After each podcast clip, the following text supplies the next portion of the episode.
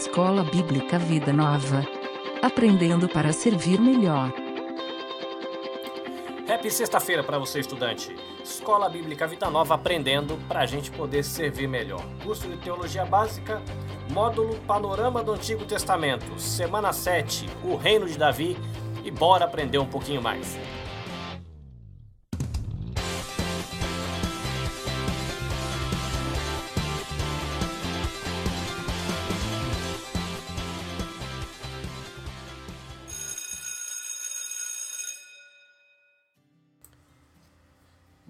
Queria começar a nossa aula dando alguns avisos aqui da Secretaria da Escola Bíblica.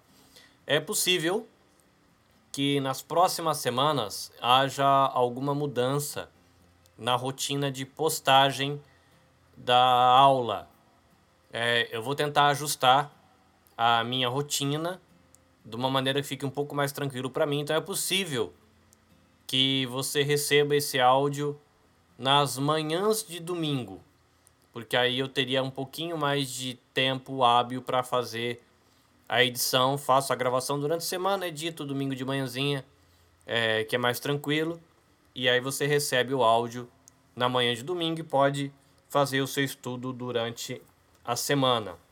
E um outro aviso é que nas, nos meses, e são poucos por ano, que tem cinco semanas, nesses meses a gente vai ter uma semana de folga, tá? Se a rotina ainda estiver difícil, é possível que a gente tenha três aulas por mês apenas. Mas por enquanto, quatro aulas por mês, meses com cinco semanas. A última semana a gente não tem aula e provavelmente as aulas vão ser liberadas no domingo pela manhã. Ok? Muito bem. Chegamos ao reino de Davi. E a gente vai dar uma olhadinha aqui rapidinho. Eu marquei algumas coisas que eu achei interessante e vou tentar trazer algumas informações extras para você. OK? Então vamos lá. A lição vai trazer para você aí na página 85 de que Davi, ele foi o rei mais notável da história de Israel. E de que politicamente religiosamente, né, na parte da política e na parte da religião, Davi ele se destaca como um grande líder. Uma informação extra aí para você em relação a isso, tá? Davi, ele acaba sendo esse esse cara um, o rei mais importante da história do povo, tanto na parte política como na parte religiosa, ele acaba se tornando uma espécie de modelo, tá? E esse modelo de rei davídico, ele vai ser explorado depois nos salmos e nos profetas e vai ter uma conexão com um rei davídico messiânico. Eu vou fazer para você a leitura de uma nota do Manual Bíblico Vida Nova que vai falar um pouquinho de Davi como rei e Messias, tá? Diz assim: Messias é uma palavra hebraica que significa ungido. O termo Cristo do Novo Testamento representa uma tradução dessa palavra hebraica para o grego. No Antigo Testamento, o rei de Israel era com frequência chamado de ungido do Senhor, ou algo equivalente como meu ungido ou seu ungido. O ato de ungir conferia simbolicamente o Espírito de Deus ao rei e o designava como representante de Deus. Os ideais de um rei em Israel talvez sejam vistos com maior clareza em Salmos. O rei de Israel devia ser um governante justo e universal. O seu governo devia ser eterno. Ele devia amparar o pobre e resistir aos seus opressores. Devia ser honrado como filho de Deus e levar a nação à vitória sobre os seus inimigos. Embora nenhum rei humano conseguisse estar à altura desses ideais, eles estavam estritamente ligados a Davi. Davi tornou-se o protótipo pelo qual se avaliavam os reis que vieram depois. Quando os profetas de Israel falavam de um futuro rei ideal, esse ungido, o Messias, era descrito em termos de um ideal davídico. Davi era usado como modelo, indicador ou tipo daquilo que seria o futuro rei. Como Davi, o Messias seria um rei de Israel nascido em Belém, uma profecia aí de Miqueias 5:2, que governaria com justiça, aí uma profecia em Isaías 11, versículo 1 a 16, mas o rei vindouro seria mais do que Davi. Ele teria o governo universal, Miqueias 5:4. Seria Deus conosco, Emanuel, Isaías 7:14 e Mateus 1:23. O príncipe da paz e Deus todo-poderoso, Isaías 9, 6 e 7. Seria chamado de renovo e Senhor, justiça nossa, Jeremias 23, 5 e Jeremias 33, 15 e 16. Esse ungido é o servo do Senhor. E a gente tem Isaías 42, Isaías 49, versículo 1 a 6, Isaías 50, versículos 4 a 9, Isaías 52, 13 até o capítulo 53, 12.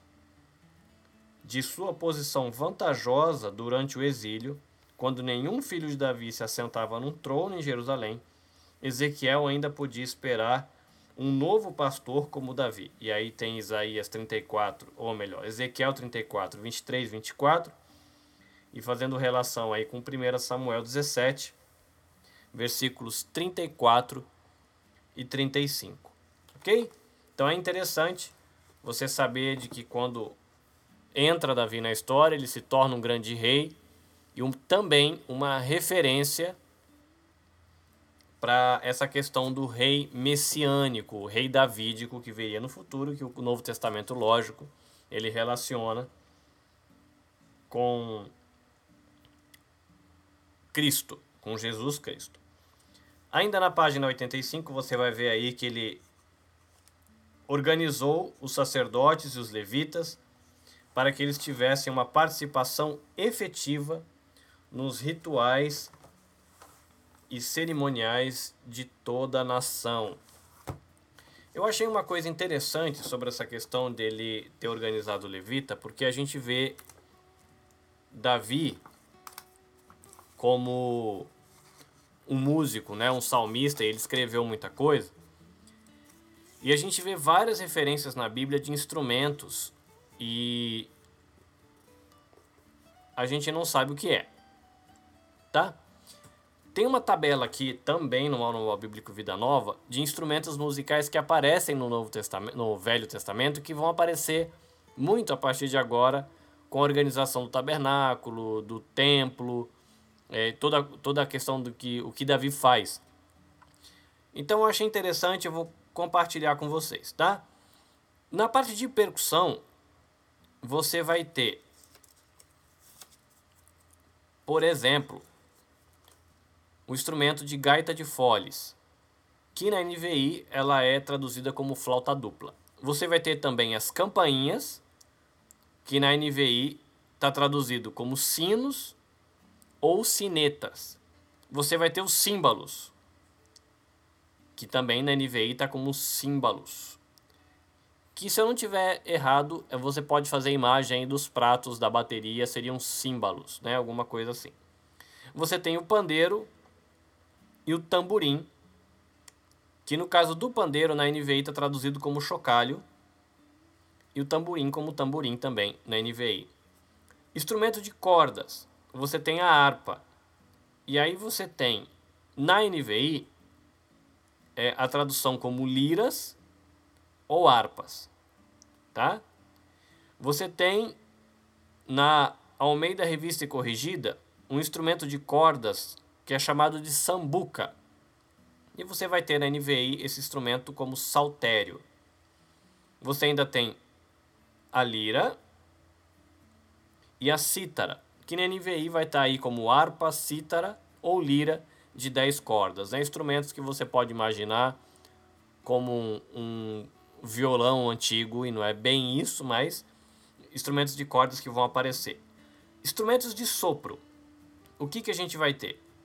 a gente vai ter as flautas, trombetas, pífaro. Olha que bonito esse nome. trombetas de chifre de carneiro. Aí, na tradução antiga, tem um instrumento que é chamado de buzina. Na NVI está traduzido como corneta. E a gente tem a flauta, que às vezes a tradução da NVI vai traduzir como trombeta ou vai traduzir como flauta. O que é legal é você ver de que tem né, instrumentos de percussão, instrumentos de corda, instrumentos de sopro, bastante diversidade, que me faz pensar de que a parte de adoração, depois que o povo organizou, com as composições e as famílias responsáveis por compor e fazer, imagino que seja um negócio que ficou bem bonito. Ainda no finalzinho da página 85, vai ter aí uma explicação de que o que você vai ter de informação sobre Davi é uma organização do que está em primeiro livro de Crônicas e o que está no segundo livro de Samuel. E tem coisa que tem num livro e não tem no outro, né, que mostra a diferença de ênfases, né, entre os livros e as narrativas quando o autor escolhe. Há uma notinha aí no, cap no começo da página 86 dizendo que quando você for olhar a vida de Davi por essa apostila, é uma das possibilidades de você colocar os fatos em sequência, tá? Então pode ser de que você pegue um outro material e você não vai é, encontrar a mesma sequência para todos os detalhes, tá? Então é uma curiosidade tá? É, uma, uma informação extra aí para você, você vai ver de que a vida de Davi, ela está sendo montada usando o livro de Crônicas com o livro de primeiro Crônicas com o livro de segundo Samuel. Mas eu não sei se você tem conhecimento disso, mas existem muitos livros ou pelo menos fontes literárias, podem ser que fossem diários, documentos, cartas ou alguma coisa assim, que são citadas na Bíblia e de que você não tem mais isso. Nós não temos mais isso. Eu vou ler para você é, uma lista de fontes literárias que são mencionadas na Escritura que a gente perdeu e não tem. Tá? É uma lista que está na Bíblia de Estudo Arqueológica e algum desses documentos eles aparecem já em crônicas. Boa, mais da metade aparece em primeira e segunda crônicas. Então, eu acho que vale a pena registrar para você saber de que às vezes você vai ler ali e fala, mas que livro é esse que está sendo citado aqui? É um livro perdido, né? A gente não tem mais é, esses livros, como por exemplo, até onde eu sei, Paulo escreveu quatro, pelo menos quatro cartas para Coríntios. A gente só tem duas, né? Outras duas ou as demais se perderam, tá? Então, fontes literárias mencionadas na escritura, a gente vai ter aqui como livros poéticos, tá? Você tem nos poéticos, você tem um livro que é chamado Livro da Guerra, das Guerras do Senhor e livro de Jazá, tá? Um, a gente tem isso daí na área poética. Registros da Corte Real. O que, que a gente tem nessa categoria? Registros históricos do rei Davi, registros históricos dos reis de Israel e de Judá, registros históricos dos reis de Judá e de Israel, registros históricos dos reis de Israel, anotações dos livros dos reis, registros históricos dos reis de Israel, orientação escrita por Davi, rei de Israel, e por seu filho Salomão. Tá? Nos, esses são registros da corte real, são documentos que a gente perdeu. Eles são citados na narrativa dos reis, aqui na narrativa de Davi, muita coisa, e a gente não tem mais. Registros dos profetas. A gente perdeu os registros históricos do vidente Samuel, os registros históricos do profeta Natã, os registros históricos do vidente Gade, a profecia do Silonita Aías visões do vidente Ido, relatos do profeta Semaías, relatos de Jeú, filho de Anani, a visão do profeta Isaías, filho de Amós, no livro de Reis de, Israel, de Judá e de Israel, e registros históricos dos videntes, tá? Quase todos esses documentos, aqui são registros dos profetas, estão citados aí em crônicas e a gente perdeu. Ok? Bom, página 86, o rei de Judá. A sua lição vai começar dizendo que Israel enfrenta um problemão quando Samu, Saul e seus três filhos acabam morrendo na batalha contra os filisteus. Davi ele entra em cena e o povo de Israel estava praticamente em guerra civil. Então você tinha a parte do sul de Judá que apoiava o reinado de Davi e todo o restante da nação, né? Judá apoiando Davi, todo o restante da nação apoiando Esbocete, filho ou descendente aí de Saul. É legal de que Davi ele continua reinando, a poeira baixa um pouco dessa bagunça da guerra civil. E acabou que Davi ele acaba depois de sete anos e meio reinando sobre o povo todo. Tá interessante que eu achei muito legal aqui foi de que a nota aí no finalzinho dessa parte, ele obteve o reconhecimento de todas as tribos de Israel sem que tivesse usado de malícia ou vingança. Legal, né? Você vê alguém que teve reconhecimento, autoridade, um monte de coisa e não precisou usar de malandragem, de crueldade para alcançar isso. E eu achei muito bonito isso da parte de, de Davi. Uma das coisas que depois acaba ajudando é, Davi é quando ele escolhe colocar o centro da autoridade de Israel em Jerusalém, que era a fortaleza dos Jebuseus. Então, algumas coisas que eu quero deixar para você aqui referente a isso. Vamos lá. Primeiro, quem eram os Jebuseus. Nota da Bíblia de Estudo Arqueológica diz o seguinte: os Jebuseus eram um dos povos cananeus que viveu em sua maioria nas colinas próximas à sua cidade, Jebus, mais conhecida como Jerusalém.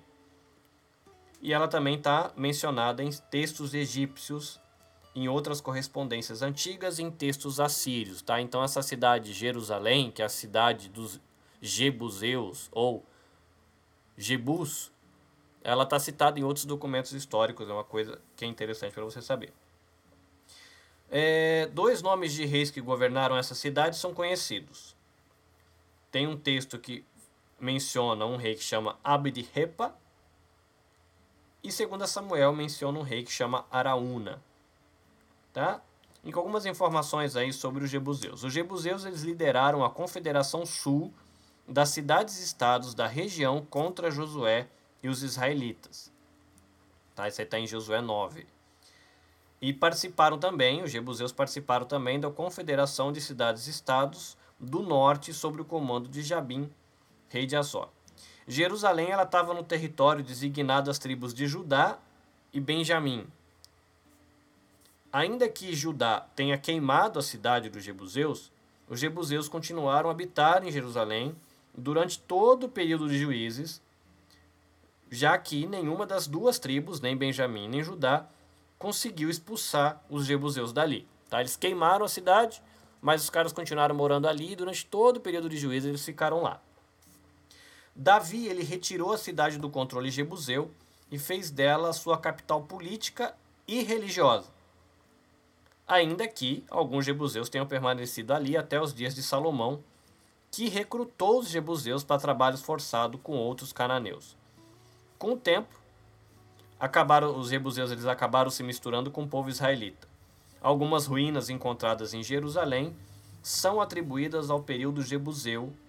Um muro fortificado, fortalezas, portas e um túnel para a água começa na fonte de Gião, ou fonte de Gion, uma cisterna profunda para coletar água. Ok?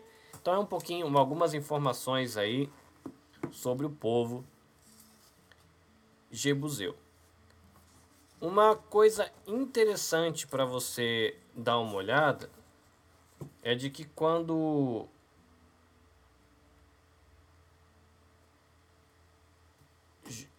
Davi ele escolhe Jerusalém, ele tem um ponto estratégico, né? Ele é meio ali no meio. Se você pegar o mapa que tem o reino de Davi, fica mais ou menos no meio, assim.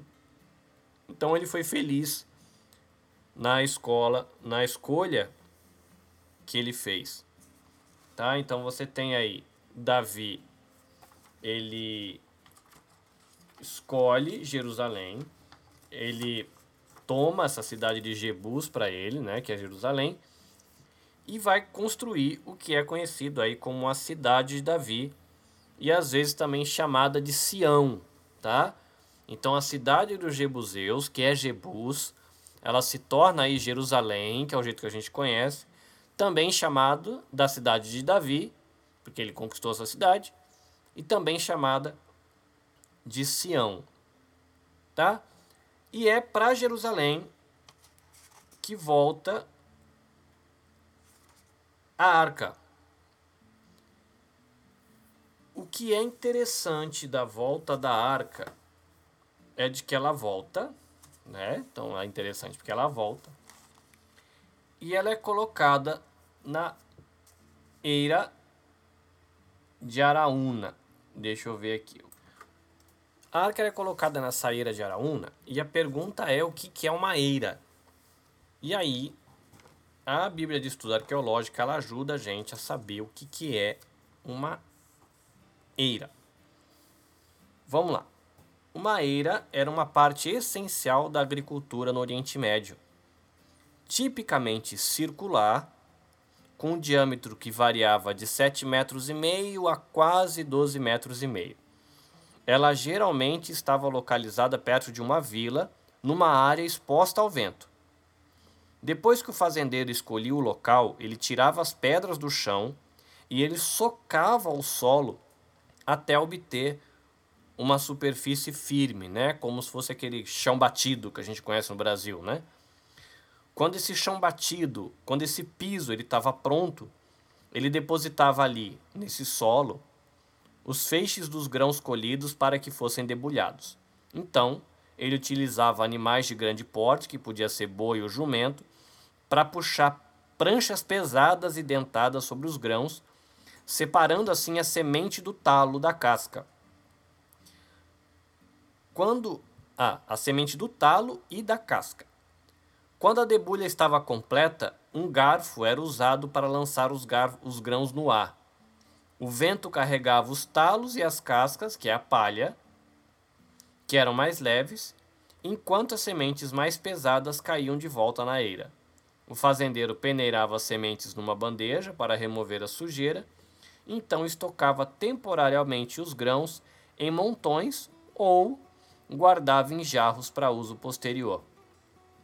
Embora o foco, o foco principal da eira fosse agrícola, a separação entre o trigo e a palha se tornou no Antigo Testamento um símbolo natural e apropriado de julgamento. Né? A gente vê esse símbolo de separação sendo usado por Jesus no Novo Testamento. Bom, e uma vez que o piso fosse quase sempre a maior área aberta dentro de uma vila, né, a eira normalmente era a maior área aberta dentro de uma vila, os anciãos da cidade costumavam estar presentes com o propósito de supervisionar a debulha das colheitas anuais. A eira era o lugar apropriado para a realização de transações legais, julgamentos criminais e decisões públicas. De forma alternativa, os procedimentos públicos eram sempre levados a efeito perto da porta da cidade. Tá mais uma vez aí a Bíblia de Estudo ajudando a gente a ter uma visão do que é uma eira, que é essa eira de Araúna. É, eu queria muito incentivar você, ou incentivar você muito, a procurar um mapa na internet ou na sua Bíblia da cidade de Davi. Porque você vai ver visualmente o que era essa ilha da Araúna. Uma coisa muito curiosa que a apostila ela vai citar sobre essa ilha de Araúna, que é uma montanha, né, um elevado, de que é possível que tenha sido o lugar onde Abraão foi sacrificar Isaac, tá? Eu não sei historicamente quais outros lugares são possíveis, mas muito curioso, né, de que essa ilha de Araúna tenha sido o lugar que possivelmente Abraão é, tenha oferecido Isaac, é onde é colocado o tabernáculo por Davi, a arca ali numa tenda. Depois a gente tem o templo de Salomão. Esses templos é quebrado, destruído, blá blá blá blá. E a gente tem o Muro das Lamentações, que se eu não tiver errado é o último pedacinho desse templo que tem de pé. E a gente tem agora um templo é, islâmico, né, colocado ali.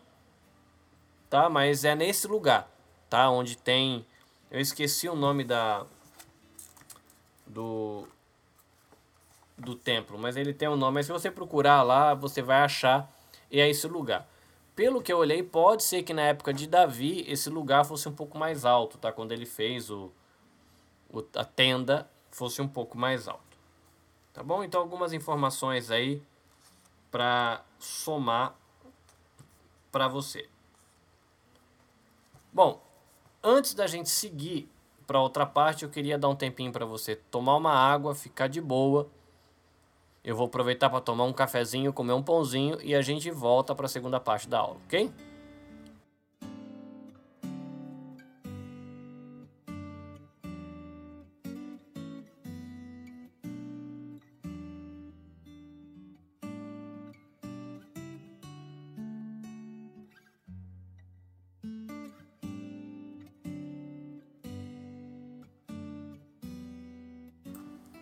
Espero que você tenha tido a oportunidade de tomar sua água, um suquinho, é bom hidratar que tá quente. Eu, como cheguei do trabalho agora há pouco, fui muito espertinho e aproveitei a hora da água para tomar café. Acabei de comer um pãozinho, só para você ficar com vontade aí para a hora do café. Acabei de comer um pãozinho com um monte de queijo dentro, bem quentinho, derretendo, quase queimando a boca, e um cafezinho que eu acabei de passar. Tava, ó, coisa linda. Bom, vamos lá. A gente vai na página 87 está o título, mas a gente vai pegar aí da página 88, que a apostilinha vai dizer pra gente de que essa expansão do reino de Davi, a Bíblia ela não traz muitos detalhes, tá? Mas vai falar de que sobre o reino de Davi, sobre Davi e Salomão, sobre não, sob o reinado de Davi e Salomão, a nação de Israel ela foi a nação dominante ali do crescente fértil. Olha lá, mais uma vez aquelas palavrinhas que a gente viu no passado aparecendo, tá? E a gente está aí no início do século X antes de Cristo. Se você lembra da última aula, a gente conversou alguma coisa sobre o fato dos filisteus eles deterem a tecnologia do ferro, tá? Mas na época de Davi, e você vai perceber lendo a história, se você lê enquanto Davi fugia de Saul, ele vai morar uma época com os filisteus e é bem provável que ele tenha aprendido as técnicas de extração do ferro, de trabalho de fundição, de todas essas técnicas. E aí quando chega na época dele, ele já tinha a tecnologia, então esse monopólio que existia na época de Samuel como juiz, no final do reinado de Davi, esse monopólio já estava quebrado e Davi estava usando isso normalmente. Interessante você perceber a parte estratégica que Davi fala que Davi ele conquista Edom e é possível que ele tenha feito isso para que ele tivesse controle dos depósitos, é lindo, né? Dos depósitos de ferro e cobre que existia naquela região, tá? Então ali é, Davi como um estrategista. Você vai ver também de que Davi ele subjugou, quer dizer que ele não destruiu, né? Ele deixou ser como servos, né? Mandando neles os amalequitas e os moabitas, também os amonitas e os arameus, tá? Então, para saber onde esse povo morava, o melhor é você pegar um mapa, tá? Procura na net, se você tiver uma Bíblia de estudo, vai para a Bíblia de estudo, ou investe uma graninha aí, compra o Manual Bíblico Vida Nova, compra o Atlas para te ajudar nos seus estudos, tá? É, e você vai ver de que ele fez isso como estrategista que ele era para garantir o controle das rotas de comércio que passavam por Damasco e por outras cidades. Tá? Então, uma, uma questão aí de você ver de que Davi ele foi escolhido por Deus, né? E tem a questão do Espírito de Deus, essa parte espiritual dele organizando o templo, espiritual dele compondo músicas, dele servindo para adoração e parte do que ele compôs é, nos auxilia ainda hoje. A gente usa alguns trechos de, de poesias compostas por Davi até hoje, mas né, ele era um estrategista na função dele como líder aí militar, ele é de estrategista. Finalzinho da página 88, uma coisa que me chamou a atenção e talvez seja interessante para uma reflexão aí com você, foi de que houve uma vingança, que os gibeonitas eles pediram uma vingança essa vingança aconteceu, mas Mefibosete, Mefibosete, ele foi poupado, tá?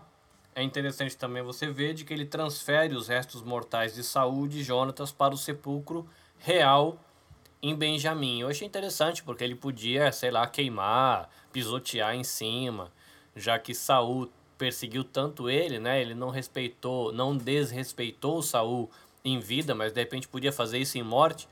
Mas ele mostrou respeito por uma pessoa que foi até agressiva com ele. Eu achei muito curioso isso. Nessa questão de perdão, honra e vingança, né? Esse, a maneira como ele lidou com essas coisas, né? Liberar perdão, honrar quem, quem merece honra e a questão da ofensa, a vingança, eu achei muito interessante. E nesse momento, né, a página 89 vai dizer aí, mostrando uma relação também de humildade e orgulho, né, o balanço entre essas coisas, de que Davi ele reconheceu que era Deus quem havia concedido as vitórias militares que ele tinha e a prosperidade financeira, tá? Então é, é bem interessante ver isso acontecendo nesse momento, ele tendo essa perspectiva de que Deus era aí tem um Salmo 18 que reflete isso. Até por curiosidade, eu vou abrir aqui Salmos 18, Mateus não, né? Salmos está um pouquinho mais para lá. Salmo 18, vamos dar uma olhada em algum trechinho dos Salmos para ver com que ele reflete isso, tá? Então, é um salmo gigantinho, tem 50 versículos. Muita gente lê alguns aqui só para a gente ter uma ideia. É, salmo 18: Eu te amo, ó Senhor, minha força. O Senhor é a minha rocha a minha fortaleza e o meu libertador. O meu Deus é meu rochedo em quem eu me refugio. Ele é meu escudo e o poder que me salva, a minha torre alta. Eu clamo ao Senhor que é digno de louvor e estou salvo dos meus inimigos.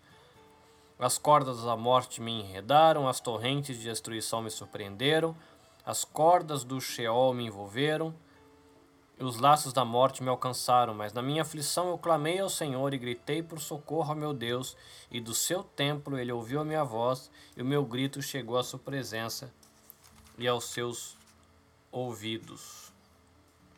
Bom, é, versículos 50, 49, 48 a 50. Tu me livraste dos meus inimigos, sim, fizeste-me triunfar sobre os meus agressores, e de homens violentos me libertaste.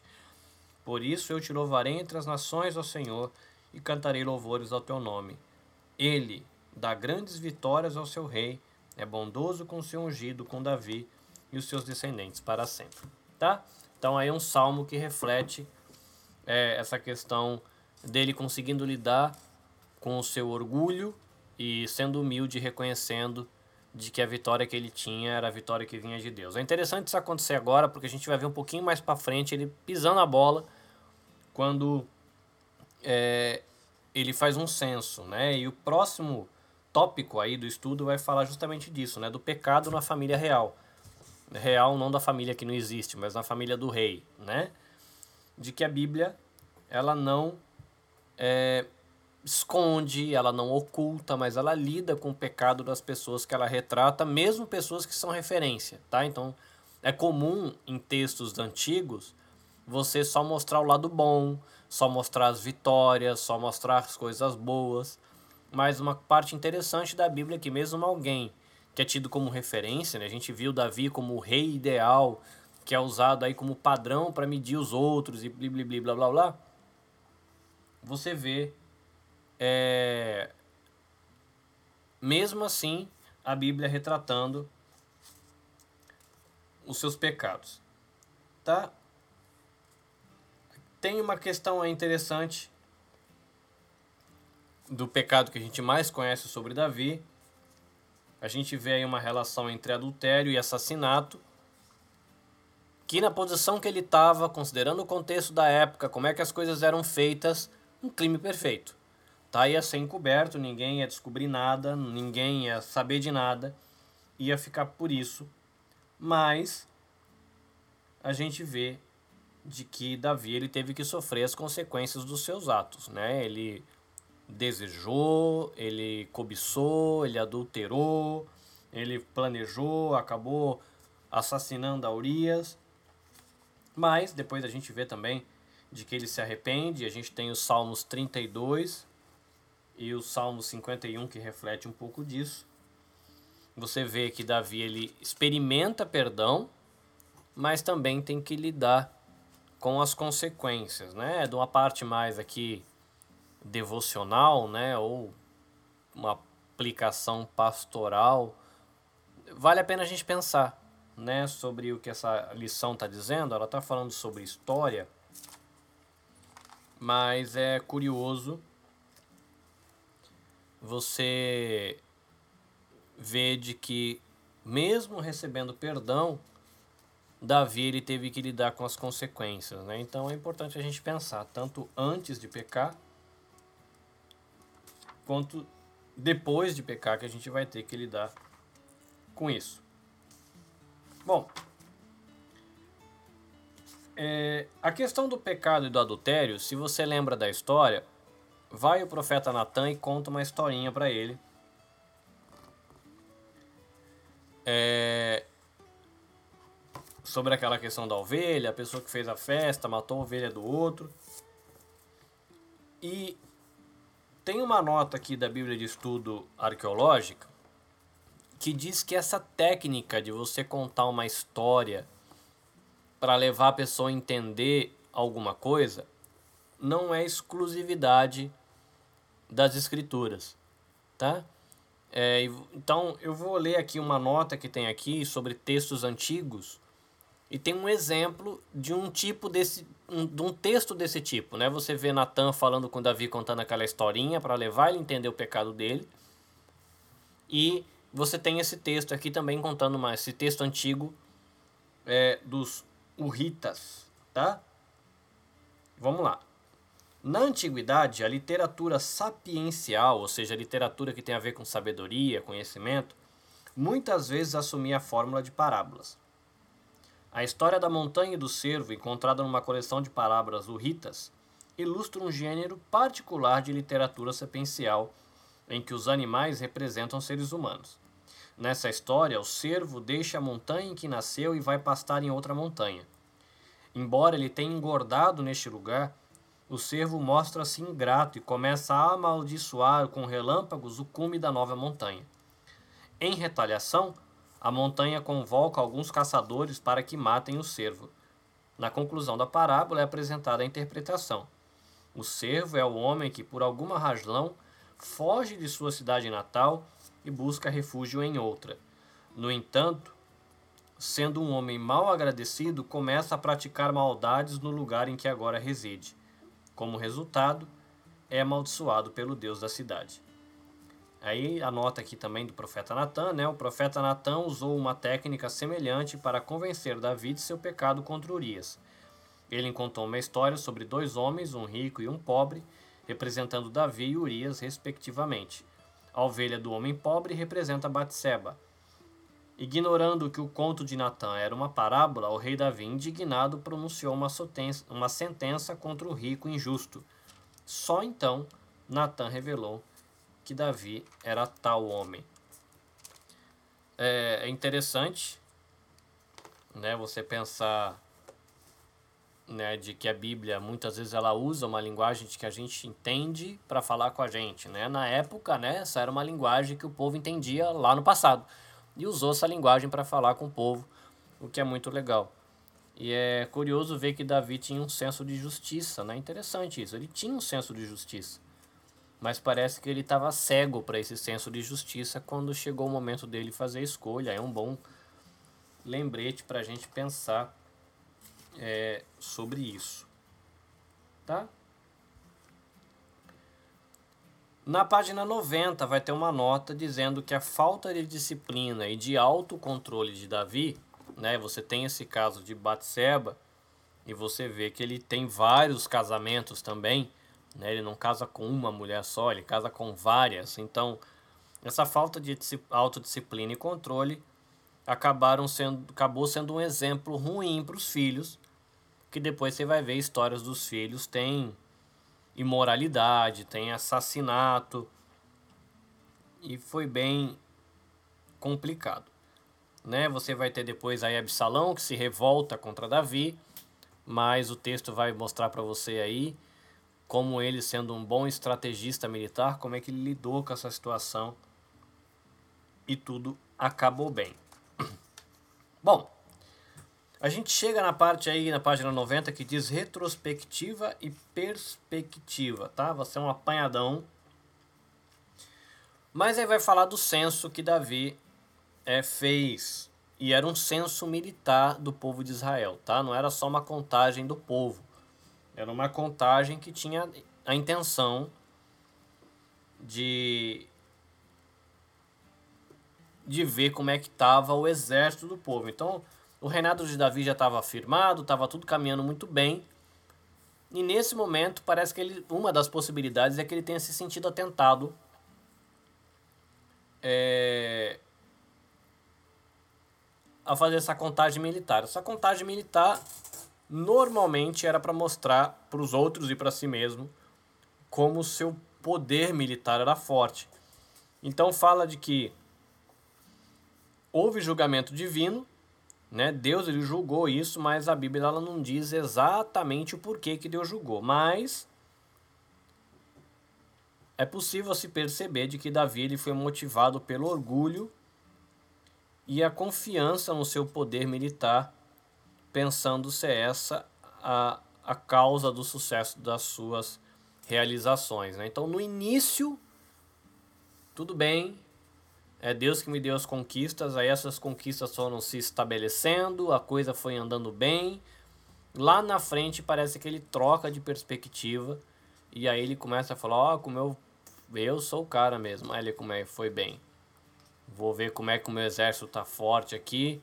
E foi com esse exército forte que a gente conquistou tudo isso. Então, é bem complicado.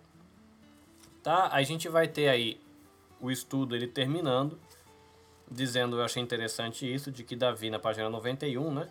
De que Davi, ele entregou ao seu filho Salomão a responsabilidade de obedecer a lei dada a Moisés e de ter consciência da necessidade de prestar contas a Deus. Talvez depois de que Deus trouxe juízo ali, né, não só por causa de Batseba, mas também por causa desse censo, ele começa a ter mais consciência de que deve se prestar contas a Deus. Né? Então ele dá essas orientações para Salomão, obedece a lei de Moisés e você tem que estar o tempo todo consciente de que você deve prestar contas a Deus. Ok? Uma última informação extra sobre o açude de Gibeon. Esse é um açude que ele é citado aí em 2 Samuel 2, versículo 12 em diante. E pelo que entendi, esse lugar ainda dá para se visitar hoje. Existe esse achado arqueológico, tá? Então vou fazer a leitura aqui para ver de que essa questão do açude. Bom, em 2 Samuel, capítulo 2, versículos 12 a 17, lemos que as tropas de Davi, lideradas por Joabe, derrotaram o exército de Saul, que estava sob o comando de Abner, no açude de Gibeon. Tá? Essa, eles, Davi derrotou esse exército nesse açude. Bom, o sítio arqueológico identificado como a Gibeon bíblica, a moderna cidade aí El Gib, talvez sim, não sei, possui uma grande cisterna que sem dúvida é esse açude. Tá? Uma cisterna é um buracão, tá? É um buraco cavado. Trata-se de uma cisterna cortada na rocha sólida medindo 25 metros de profundidade e 11 metros de diâmetro. Tá? Então não é um negócio cavado na terra, é uma rocha. Tá? Então você tem um negócio cavado na pedra com 25 metros de profundidade, 11 de diâmetro. Um túnel liga a cisterna a outra câmera. Para você entender o que eu estou vendo aqui, você tem uma foto batida de cima desse buraco cavado na rocha, tá? 25 metros de profundidade por 11 de diâmetro. Na volta, em forma de espiral, tem uma escada. Tá? Ele foi. É, cavaram e foram desenhando uma escada na lateral. Então a pessoa desce pela lateral desse buraco. Quando ela chega lá embaixo, a água não está ali. Então ela tem um túnel no final dessa escada que vai ligar a cisterna a uma outra sala, uma outra câmera que fica na altura do lençol de água, tá? Então você vai descer esse buraco e esse buraco não é em cima de onde está a água. Então você vai pelo túnel chegar numa outra sala que é onde você tem acesso à água. E aí para ter acesso à água era preciso descer os degraus que acompanhavam a circunferência da cisterna e então seguir o túnel até a câmera alimentada por uma fonte que ficava fora dos muros da cidade é, construída no século essa cisterna, né, construída no século 11 a.C., o açude de Gibeon foi utilizado durante, o período de, durante um período de mais de 100 anos, que correspondem à época da batalha recontada em 2 Samuel 2. Ela ainda estava em uso no século 6 a.C., como comprova o registro de Jeremias, segundo o qual Joanã e seus homens abordaram Ismael, o assassino do governador Gedalias, naquele local. Tá? Então, interessante aí.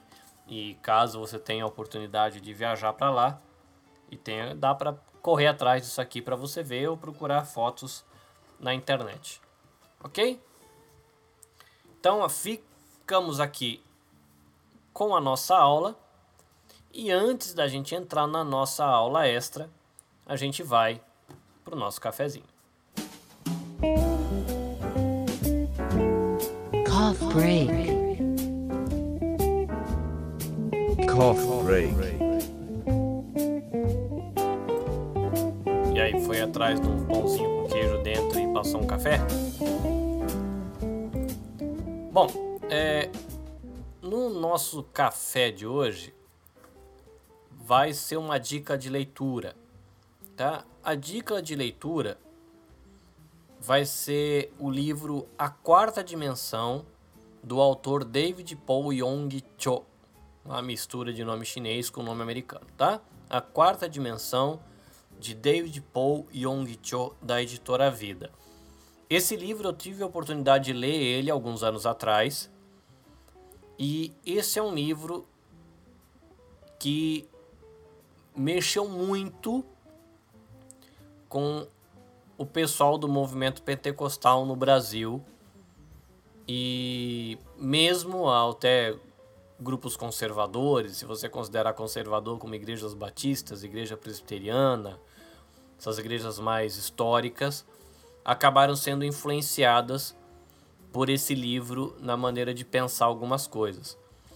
É, eu deixo a, a dica para você fazer a leitura desse livro e não necessariamente você é, aceitar tudo que o livro diz tem alguns pensamentos legais, tem algumas coisas que eu pararia para refletir.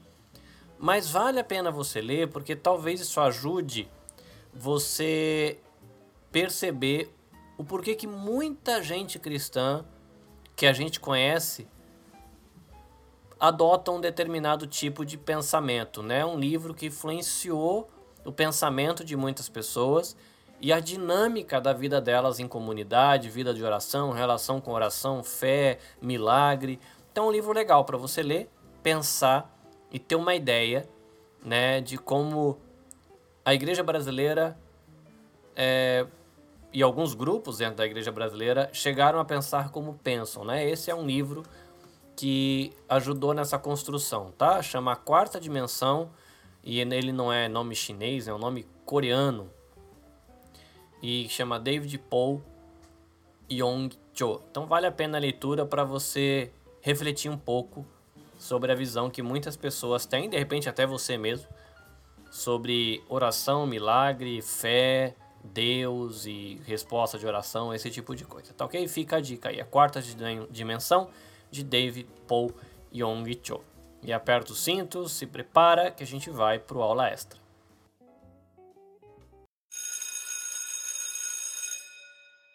Atenção, atenção classe.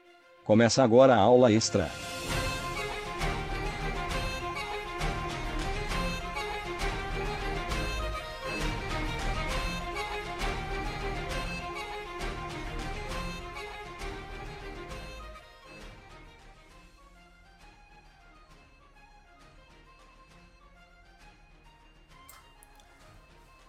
Muito bem, começamos a aula extra e a gente chegou agora no livro de Deuteronômio. Bom, o que, que a gente pode saber de interessante aí a respeito do livro de Deuteronômio? É interessante você saber que Deuteronômio é uma repetição da lei, mas a nossa apostilinha aqui ela diz que é uma repetição inteligente, porque o Moisés ele vai retomar os principais é, temas da lei e aí ele vai aplicar esses temas um a um para a geração que vai tomar posse da terra. Então, se a gente lê Deuteronômio com atenção, a gente vai acabar percebendo que Moisés ele tem uma certa insistência em ligar obediência a amor e amor à obediência, né? E Moisés ele trabalha nesse link. Então, quando a gente for estudar e ou tiver a oportunidade de olhar o livro de Deuteronômio, fica atento né, com, a, com a maneira que Moisés chama a atenção que você deve obedecer e como isso pode se aplicar na prática é, com uma atitude de amor. Né? Você vai obedecer e qual é a atitude de amor que você está é, expressando ali. Tá uma visão panorâmica do livro. Você tem o autor, ele é Moisés. Esse livro ele também é datado em 1440 a.C. Você tem ele, é, o local onde ele foi produzido no deserto o alvo dessa dessa carta é a geração que estava peregrinando no deserto. E você tem é, como versículo chave Deuteronômio 6:4 que tem a ver com, se não me engano, chama Shema Israel, que é o Ouça Israel, o Senhor, o seu Deus, te tirou do Egito, ele é o único Senhor, que é aquela frase que Jesus ele cita como sendo o maior mandamento. Palavra-chave do livro de Deuteronômio é obediência. Tá? É, o título original do livro, novamente voltando àquela questão da Septuaginta, né, que traduziu o Velho Testamento do hebraico para o grego, a gente tem aí como Deuteronômio, mas o nome do livro são Estas são as palavras. Tá? Então, esse é o nome original do livro. Esse livro é muito importante na história de Israel. É o livro que foi lido no reinado de Josias, quando ele foi achado lá naquela. Teve aquele avivamento na época do rei Josias, que fala que foi achado o livro e lido, foi o livro de Deuteronômio. Tá? Esse livro também ele vai ser base para toda a interpretação da lei que o povo de Israel é, desenvolve na sua história. Então, tudo que vai ter trabalhando os profetas, os profetas vão fazer referência à lei como exposta e aplicada em Deuteronômio, tá? Então é um livro chave assim para você entender. E também é um livro que ele faz uma conexão, né, entre o final do Pentateuco e o início dos livros históricos. Aí tem Josué, Juízes, Ruth, tá? Então ele fica nas duas categorias, né? Ele é o fim do Pentateuco e o início dos livros históricos. Também tem profecias sobre um santuário em Jerusalém, que está em Deuteronômio, e a profecia de um rei para Israel. Se a gente fosse colocar o livro de Deuteronômio numa frase, o Senhor ele demonstra fidelidade preservando o povo, punindo uma geração, mas levantando outra que veria cumpridas as promessas que ele tinha feito aos seus pais. Bom, como eu já tinha falado, o livro de Deuteronômio é um link entre o Pentateuco e Josué. Então ele prepara o cenário para as narrativas que vai ser apresentada ali em Josué, se baseando em tudo aquilo que tinha sido exposto em Êxodo, Levítico e Números. É um livro que ele conclui a história da peregrinação do povo pelo deserto. Então você tem o pessoal no deserto, tem Êxodo, você tem Levítico, você tem Números, que é essa história, e você tem Deuteronômio concluindo essa viagem ali nas beiradinhas da da entrada do povo Israel, tá? É nesse livro que você tem a confissão de fé de Israel, que é o Deuteronômio 6:4, que é a confissão de fé é, que é usada também por eles no dia de hoje, tá? É, o capítulo 6 ele vai trabalhar aí algumas verdades que são fundamentais a respeito da lei de Deus e o impacto dessa lei na vida pessoal e familiar. Tá? É, aqui o livro ele traz uma tabelinha que daria para a gente é, aplicar melhor como essa estrutura do capítulo 6, então você tem uma observação aqui. Lendo o livro com atenção, será fácil notar que obedecer a Deus é a evidência de que o amamos. O assunto do livro é a obediência. Então, a necessidade é porque a gente tem que obedecer por causa da lei de Deus. A motivação para a gente obedecer é a bondade de Deus. O padrão da obediência é a própria palavra de Deus. O incentivo para a obediência é a fidelidade de Deus. E uma alternativa é, para obediência, que seria desobediência, você tem aí a questão da justiça de Deus, né? que no, tanto é, ela pode ser um incentivo, no sentido de que Deus é justo, santo, então você tem que também viver em obediência, como também o fato de que ele, por ele ser justo e santo, ele pode trazer juízo caso você vá por um caminho errado. Deuteronômio ele é bastante citado no Novo Testamento. A gente tem 27 livros no Novo Testamento, 17 livros ele fazem referência a Deuteronômio. Quando Jesus ele é tentado no deserto, as respostas que ele dá são baseadas é, em Deuteronômio.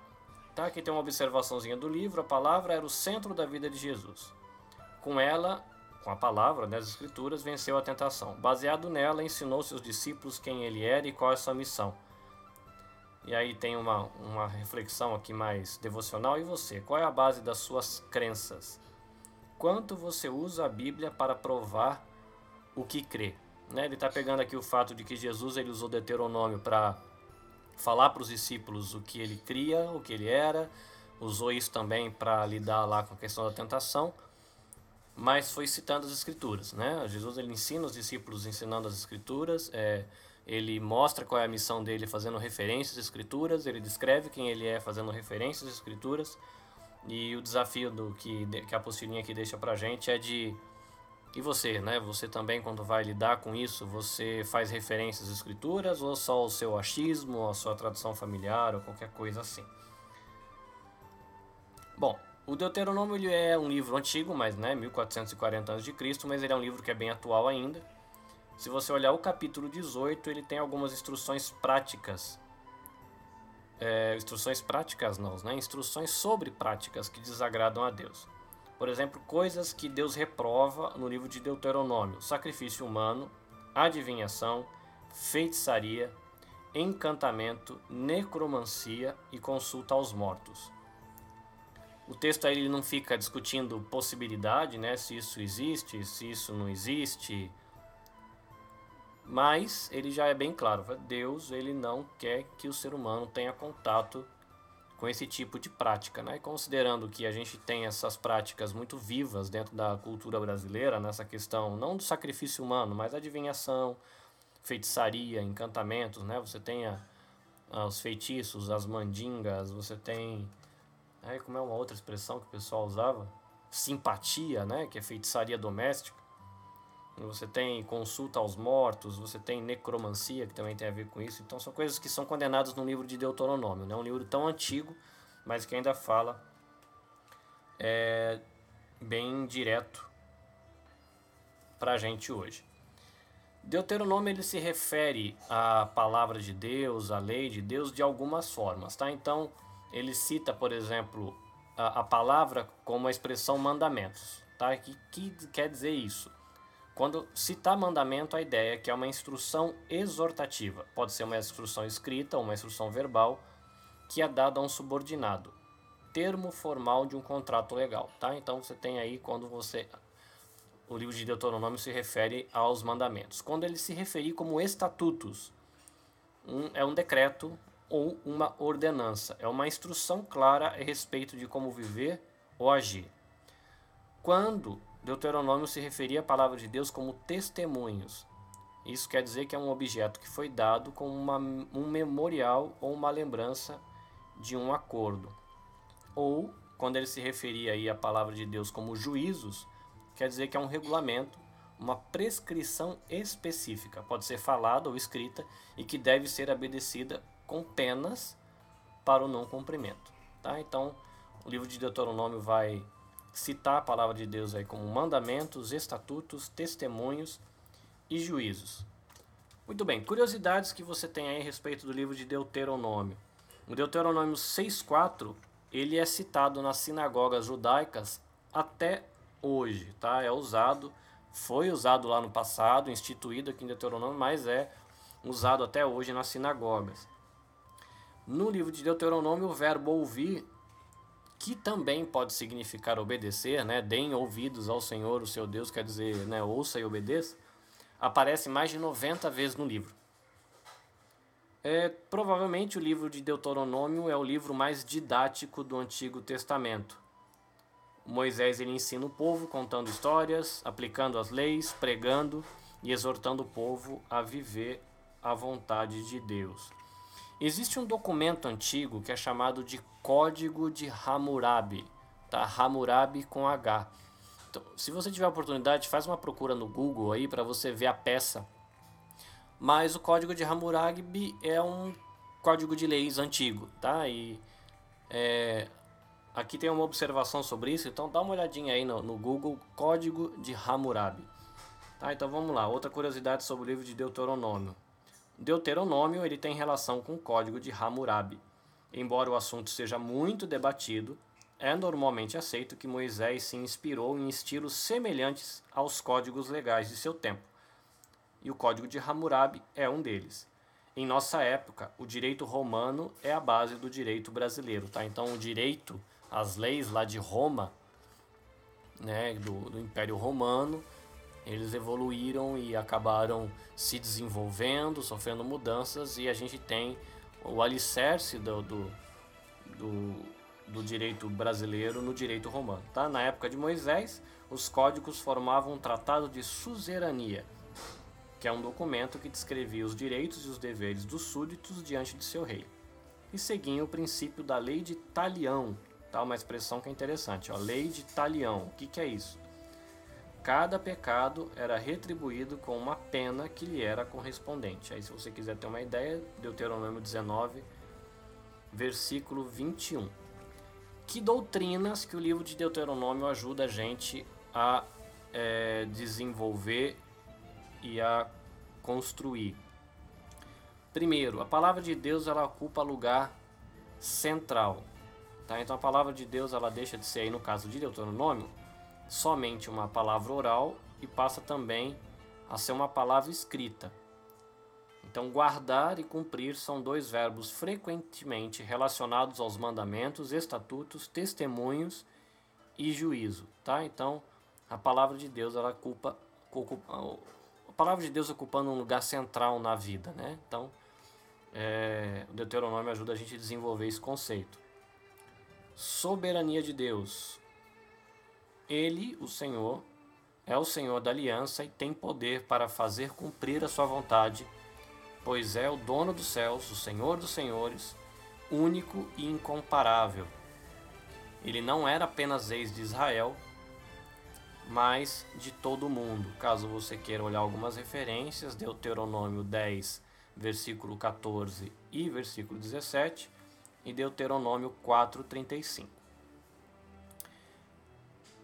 Teologia de culto também é algo que é desenvolvido bem aí na questão doutrinária para você pensar sobre isso é, no livro de Deuteronômio. Tá? O mandamento de adorar a Deus no lugar em que ele mesmo tinha escolhido. Estava centrado em obedecer-lhes por sua obra, ou, pelo melhor, por agradecer-lhe por sua obra no meio do seu povo. Tá? Então você tinha que adorar a Deus no lugar que ele tinha escolhido e esse lugar estava centrado, centrado né, em você agradecer a Deus por sua obra. A libertação do Egito era lembrada na Páscoa e outros feitos de Deus em outras festas, coisas que a gente já falou sobre o calendário e como isso ajudava eles a lembrarem a desenvolver a fé deles. ok? É, sacrifícios e ofertas também faziam parte do que o povo fazia e fazia que o povo lembrasse de quanto Deus era bondoso com Israel. Num resumão, o culto era de gratidão e adoração pela pessoa e pelas coisas que Deus faz e fez. Tá, para a gente concluir aqui. Deuteronômio é o livro da palavra, palavra com P maiúsculo, tá? Palavra de Deus. Moisés ele expõe de maneira didática a verdade e diz que aquele que ama o Senhor deve viver apegado a ele. Qual a maneira de fazer isso? Fica a pergunta. Lendo, meditando e guardando no coração a palavra de Deus. Ao ler Deuteronômio, você ficará motivado tanto a estudar como a ensinar a palavra de Deus que transforma a vida de quem ama e por isso obedece ao Senhor. Ok? Então a gente termina aqui a nossa aula extra e também concluímos a nossa aula dessa semana com essa mudança de rotina, né? Agora você vai começar a receber a sua aula aos domingos. E vamos ficar com a nossa despedida tradicional. Graça e paz, caris, shalom e até semana que vem.